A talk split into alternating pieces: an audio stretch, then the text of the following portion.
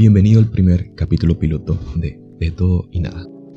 El podcast en donde recopilo pensamientos casuales, datos interesantes, bueno, lo interesante es relativo, aclaro, vivencias personales y chismes, mm, cultura general. Hablaremos sobre cómo sabemos que la percepción que tenemos sobre la realidad es real y por qué cuando ella te dice que solo es un meme, realmente no es un meme. Hablaremos sobre la incapacidad para concentrarse y qué caranchos es el ayuno de dopamina. Parosmia, el teorema del mono infinito, el fetiche de las patas, uf, tema interesantísimo. Y otros temas que realmente no recuerdo en este momento. Así que te invito a quedarte. Gracias por estar aquí.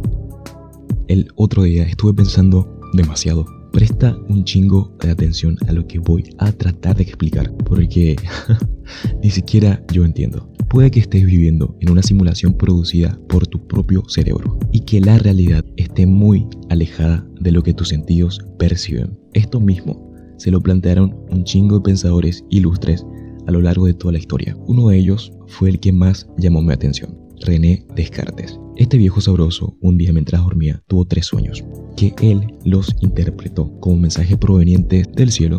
El último sueño había logrado que él encontrara su camino en la vida, su propósito, que sería ir en busca de la verdad. Uf, necesito uno de esos sueños de forma urgente. Este bro comenzó preguntándose cómo tener la certeza de que lo que es verdad realmente es verdad. Así que comenzó a escribir su obra, El discurso del método, para dirigir bien la razón y hallar la verdad en las ciencias, sustentada en la lógica proporcionada por las matemáticas, ya que ésta le daba la posibilidad de corroborar en cierto grado la veracidad de sus afirmaciones. Bla bla bla bla. Este bro comienza afirmando que lo único real, lo único real, es la duda, debido a que nuestros sentidos pueden engañarnos, pero no podemos dudar de que estamos dudando. Hmm, ¿Puedo dudar de que estoy dudando?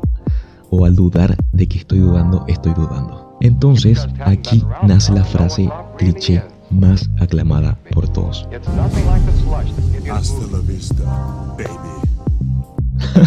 no, no es esa. Es pienso, luego existo. Este pensamiento racionalista surgió en contraparte a otro estilo de pensamiento, que es el empirismo, que básicamente estipula que podemos percibir y corroborar la verdad por medio de nuestros sentidos. Y claro, Papu René sabía que nuestra percepción es limitada y es engañosa, así como cuando creíste que ella te amaba y en realidad no. Pensa por un momento, los colores, los sabores, los olores no existen más allá de nuestra mente. Los sentidos transforman magnitudes en impulsos eléctricos. Por ejemplo, el oído transforma vibraciones acústicas en impulsos eléctricos. El ojo transforma vibraciones electromagnéticas en impulsos eléctricos, etc. Ya en nuestra cabeza, nuestro cerebro interpreta estos impulsos como sensaciones. En resumen, percibimos la realidad de una manera muy limitada, ya que existen espectros de audio que no podemos escuchar, espectros de luces que no podemos ver y realidades a tamaños atómicos que lastimosamente no podemos percibir. Sin embargo, esto cambió con el avance de la ciencia. Creamos un sinfín de artefactos que pueden realizar mediciones más acertadas y así nacieron un sinfín de teorías. Pero la pregunta que sigo teniendo o que sigue rondando por mi cabeza es, ¿podemos probar la existencia de la existencia, siendo que para esto tenemos que ser observadores independientes, ajenos a ella. Bro, yo estoy acá para darle esperanza a tu vida. ¿Qué pasa si te digo que en alguna parte de este mundo existe un lugar en donde te consideran el más atractivo del país o del lugar? Para el ser humano, nada posee un valor absoluto. Todo es relativo. Esto significa que necesitamos de un punto de comparación para darle valor a algo o a alguien. Ejemplo de esta extraña relatividad son los estándares de belleza. Existe una tribu de nombre Mentawai que habita en las selvas de Indonesia que consideran que tener afilados los dientes es atractivo. Así que desde muy temprana edad comienzan a limar sus dientes para cumplir con ese estándar de belleza. Chinga, de solo imaginar ese ruido, no sé, como que me da cosas. Por ejemplo, en Francia admiran la naturalidad. En Australia un cuerpo atlético, en Corea del Sur el cuerpo delgado y mirada abierta, piel clara, creo. Así que bro, realmente no eres feo, solamente naciste en el lugar incorrecto. Fuerza.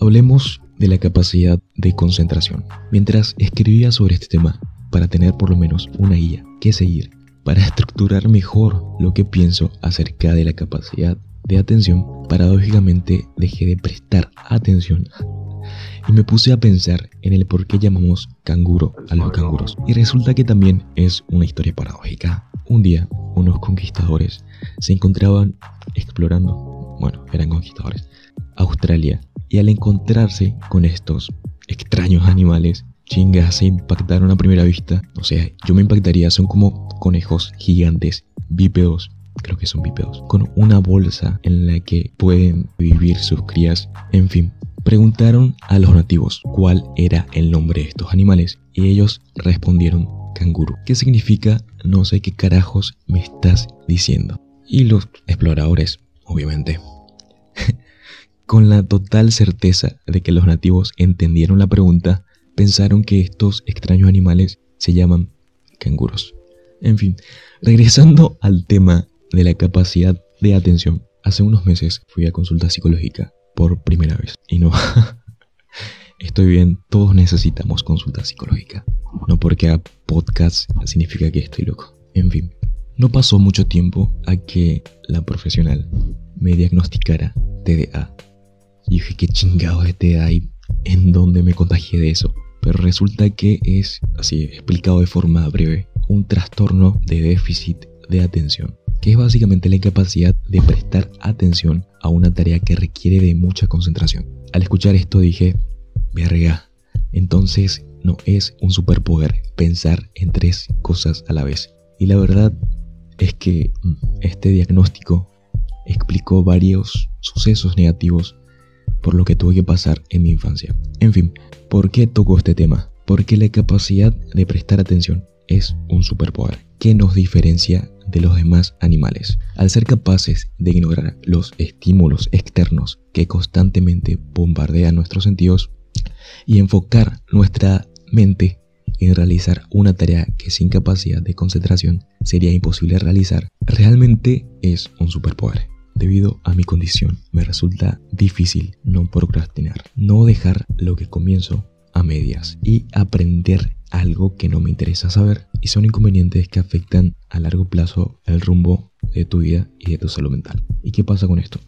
Que muchas personas sin TDA o TDAH están comenzando a experimentar incapacidad para concentrarse. Esto limita su productividad y genera frustración, ansiedad, hasta depresión. Hace que te sientas básicamente un tomate. Una de las causas más comunes es el constante bombardeo de dopamina que recibimos a diario. Creo que la dopamina es un neurotransmisor que participa en la regulación de la conducta motora. Básicamente es la causante de la sensación de placer y de condicionar nuestra motivación. Las redes sociales son el claro ejemplo de que el placer inmediato generado por la dopamina que recibimos al permanecer expuestos ante la novedad nos puede volver adicto a ellas. Esto hace que configuremos nuestro cerebro de tal forma que creamos que necesitamos más dopamina de lo que en realidad requerimos. Esto afecta nuestra capacidad de prestar atención. Debido a esto, nuestra capacidad de prestar atención se reduce y comenzamos a considerar de aburrido tareas que no generan el mismo placer porque simplemente no generan la misma sensación. Por esta razón, últimamente se ha puesto de moda el ayuno de dopamina, que básicamente consiste en dejar aquellos sobreestímulos que generan adicción, como el teléfono, el abuso de ciertas comidas, la pornografía, la pornografía, y buscar reemplazar estos hábitos con otros que producen serotonina, que es la hormona de la felicidad. Lo típico, haz ejercicio, medita, duerme lo suficiente, consume alimentos ricos en vitamina D, etc. No sé por qué razón terminé hablando de esto. Realmente no creo que una persona al escuchar este breve resumen diga, hmm, la perseverancia es la clave para alcanzar la felicidad, ya que de ella dependen varias metas a largo plazo, como el ejercicio y el llegar a cierto estado físico, o la meditación para lidiar con el estrés. Todo ello produce serotonina, que a largo plazo me producirá satisfacción, además de los logros que conseguiré. En cambio, la recompensa inmediata a la que he estado mal acostumbrando a mi cerebro puede provocar adicciones. Pueden provocar adicciones que se vuelvan hábitos y termine normalizando este estado de insatisfacción en donde cada vez necesite más estímulos externos que provocan falta de motivación, depresión y ansiedad, además de que en este estado de depresión y ansiedad necesite nuevamente de esos estímulos externos como lo son las redes sociales, la pornografía, que son formas simples de conseguir dopamina y genere adicción. El teorema del mono infinito. No sé por qué razón, pero necesito ejemplos bien dramáticos para motivarme o entrar en razón sobre algunas cuestiones. La semana pasada me encontré con un teorema interesante. sí, un teorema interesante. El teorema del mono infinito, que afirma que un mono que pulsa al azar las teclas de una máquina de escribir durante una cantidad de tiempo infinito, según la probabilidad, será capaz de transcribir de forma perfecta el Quijote y no solo el Quijote, sino que terminará escribiendo obras realmente hermosas, obras maestras. Y dije, yo quiero ser ese mono. A pesar de que este teorema se utilizó para explicar la escasa probabilidad de que ocurran ciertas situaciones, como no puedo evitar proyectarme porque soy un pinche ególatra, quiero ser ese mono. Te explico por qué. Mientras más lo intentes, más probabilidades de lograr tu objetivo tenés. Y no, lastimosamente no poseemos el tiempo infinito, como es el caso del mono. Pero sí tenemos o sí poseemos recursos que ese mono no. Por ejemplo, tenemos la capacidad de aprender del error y reformular el proceso para seguir intentando. Estoy seguro de que tarde o temprano, como el mono, le pegaré al grande. Así que, sé como el mono. Bueno, hablemos de algo súper interesante. El fetiche de las patas. Uf. súper interesante. No hay duda alguna de que gracias a las redes sociales obtengo información que no me serviría para absolutamente nada, pero por alguna razón me genera pinche morosidad cochina indagar más acerca de este tema. Y claro, no puedo ser el único con esta información, así que se las comparto. La podofilia hace que las personas se exciten sexualmente al ver, oler, acariciar, besar, lamer o chupar los pies de su pareja. Uf, eso fue innecesariamente gráfico. Según estadísticas, este extraño gusto afecta en gran mayoría a los hombres. Y uff, qué bueno, porque no sabría cómo lidiar en el caso de que una chica me dijera, hmm, a ver tus patas. Y no por asqueado, creo que no me molestaría en cierto grado, sino por el miedo a que me deje, porque tengo los pies horribles, además de que calzo 42. Eso es lo de menos. Pero por lo general me topo con chicas a las que les atrae las manos. Creo que eso ya está normalizado. Bueno, tampoco es algo extraño sentir atracción. Dime lo que aparece en tu feed y te diré quién eres. Creo que la frase eres lo que comes se puede adaptar a eres lo que consumes. Solamente para que suene un poco más cool y obviamente coherente. Porque lo que buscamos en este podcast, damas y caballeros, es la coherencia. en resumen, lo que aparece en tu inicio es en gran porcentaje culpa tuya. Así que si alguna mujer con novio está escuchando en este momento, sí, los traseros que aparecen en el inicio de tu novio son consecuencias de tres puntos. Me gustas, búsqueda y el tiempo que el bobo permanece mirando ese tipo de publicaciones. El algoritmo se basa en esos puntos para ofrecerte contenido relacionado. Lo siento por los bros a lo que estoy delatando. Entonces la pregunta es, ¿tú modificas el algoritmo o el algoritmo te modifica a ti? Me da pereza responder esta pregunta, así que pasemos a otra cuestión, que, creo que también es súper importante y no sé, quise tocar como temas modernos para no sonar tan viejo y un poquito más interesante. Cuando ella comparte un meme y le reclamas y le decís, hey, ¿por qué compartiste este meme? ¿Para quién es? ¿Realmente es solo un meme? Y la respuesta es, pues no. Parosmia. La extraña consecuencia producto del COVID que solamente afecta a una de cada 100.000 personas. Y adivinen quién salió sorteado. Uf, en un principio creí que me había vuelto loco. Después de, por fin, haber recuperado el olfato, comencé a oler un olor desagradable en algunos lugares. Lo primero que pensé fue, uff, qué vergüenza, seguro soy yo. Y fui a bañarme. Después de cepillarme los dientes, el mismo olor se intensificó. Al intentar comer, el mismo olor regresó. Y dije, mm, seguramente son los platos, así que lavé los platos. Lavé los platos, limpié mi pieza, lavé mi ropa, lavé todo lo que se encontraba a mi alrededor, tratando de encontrar la fuente de ese olor. Pero no, nunca encontré la fuente de ese pinche olor. Tiempo después se me hizo imposible comer. En ese entonces creía firmemente que me había vuelto loco. Es que no, no entendía cómo puede ser posible que ese pinche olor solamente emanen ciertas cosas, como por ejemplo el café, la carne, la cebolla o el chocolate. La verdad eh, no tenía mucha lógica. Entonces hice lo que cualquier persona normal haría. Buscar en Google. Y me salió cáncer de próstata. Después de mentalizar que no tenía cáncer, volví a buscar y esta vez encontré un, un resultado más atinado. Parosmia, que básicamente es una alteración del olfato secuela del COVID que produce una percepción distorsionada de los olores. Y sí, es horrible, y sí, es horrible que algunas cosas huelan a podrido. La cebolla, por ejemplo. Pero lo más horrible del caso es que en salidas con amigos, eh, yo tenía que pedir comidas sin cebolla. Y todos sabemos, sí, todos sabemos cómo tratamos al man que pide las comidas sin cebolla, ¿verdad? Es, es el mismo al que le gusta la pizza con piña. Pero no voy a ponerme a explicar ahora. Ah, lo que pasa es que tengo parosmia, una afección secuela del COVID que causa una distorsión en la percepción olfativa. Porque no. Nada, prefiero las miradas mojadas. Hablando de otro tema, no entiendo por qué en la cultura gastronómica de Paraguay la cebolla es el ingrediente casi principal en todas las comidas.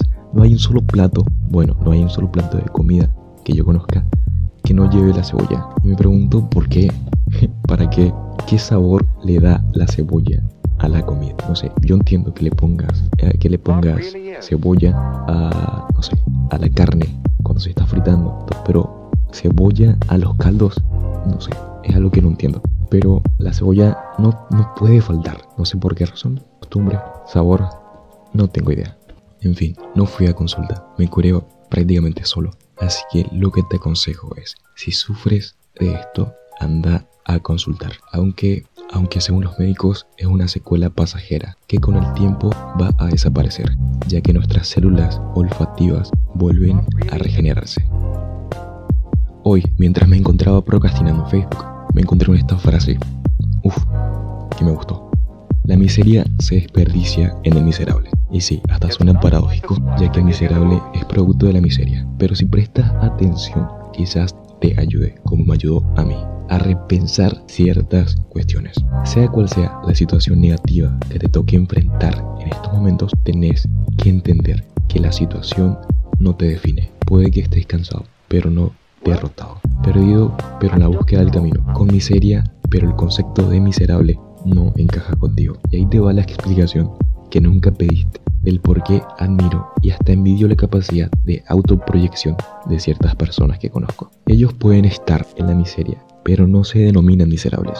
Ellos deciden por fe, sí, por fe, cambiar el concepto de su situación, redefinir su realidad y trabajar en ella. Y no, tener fe no se trata de negar tus dudas, tampoco se trata de obligarte a ti mismo a creer en algo contrario a tu situación. Tampoco se trata de negar tu realidad y vivir en una bruja aislada o en un falso positivismo religioso. Tener fe es trabajar en tus dudas y redefinir los conceptos internos que manejas, cambiar adjetivos calificativos que carecen de sustento, más que la emoción de un momento que ya pasó.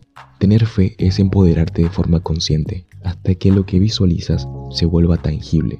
Necesitamos, de alguna forma, callar las voces de nuestra conciencia, que quizás sean producto de un pasado, un pasado de errores a los que no les pusiste fecha de caducidad, como en mi caso, voces que alguna vez fueron emitidas por personas a las que, no sé, admiraba. Por esa razón, personalmente, creo que la fe es, es empoderarse a uno mismo.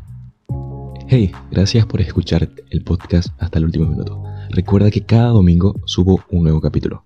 Nos vemos la próxima semana. O mejor dicho, nos escuchamos la próxima semana. Hasta la vista, baby. I just want to go home.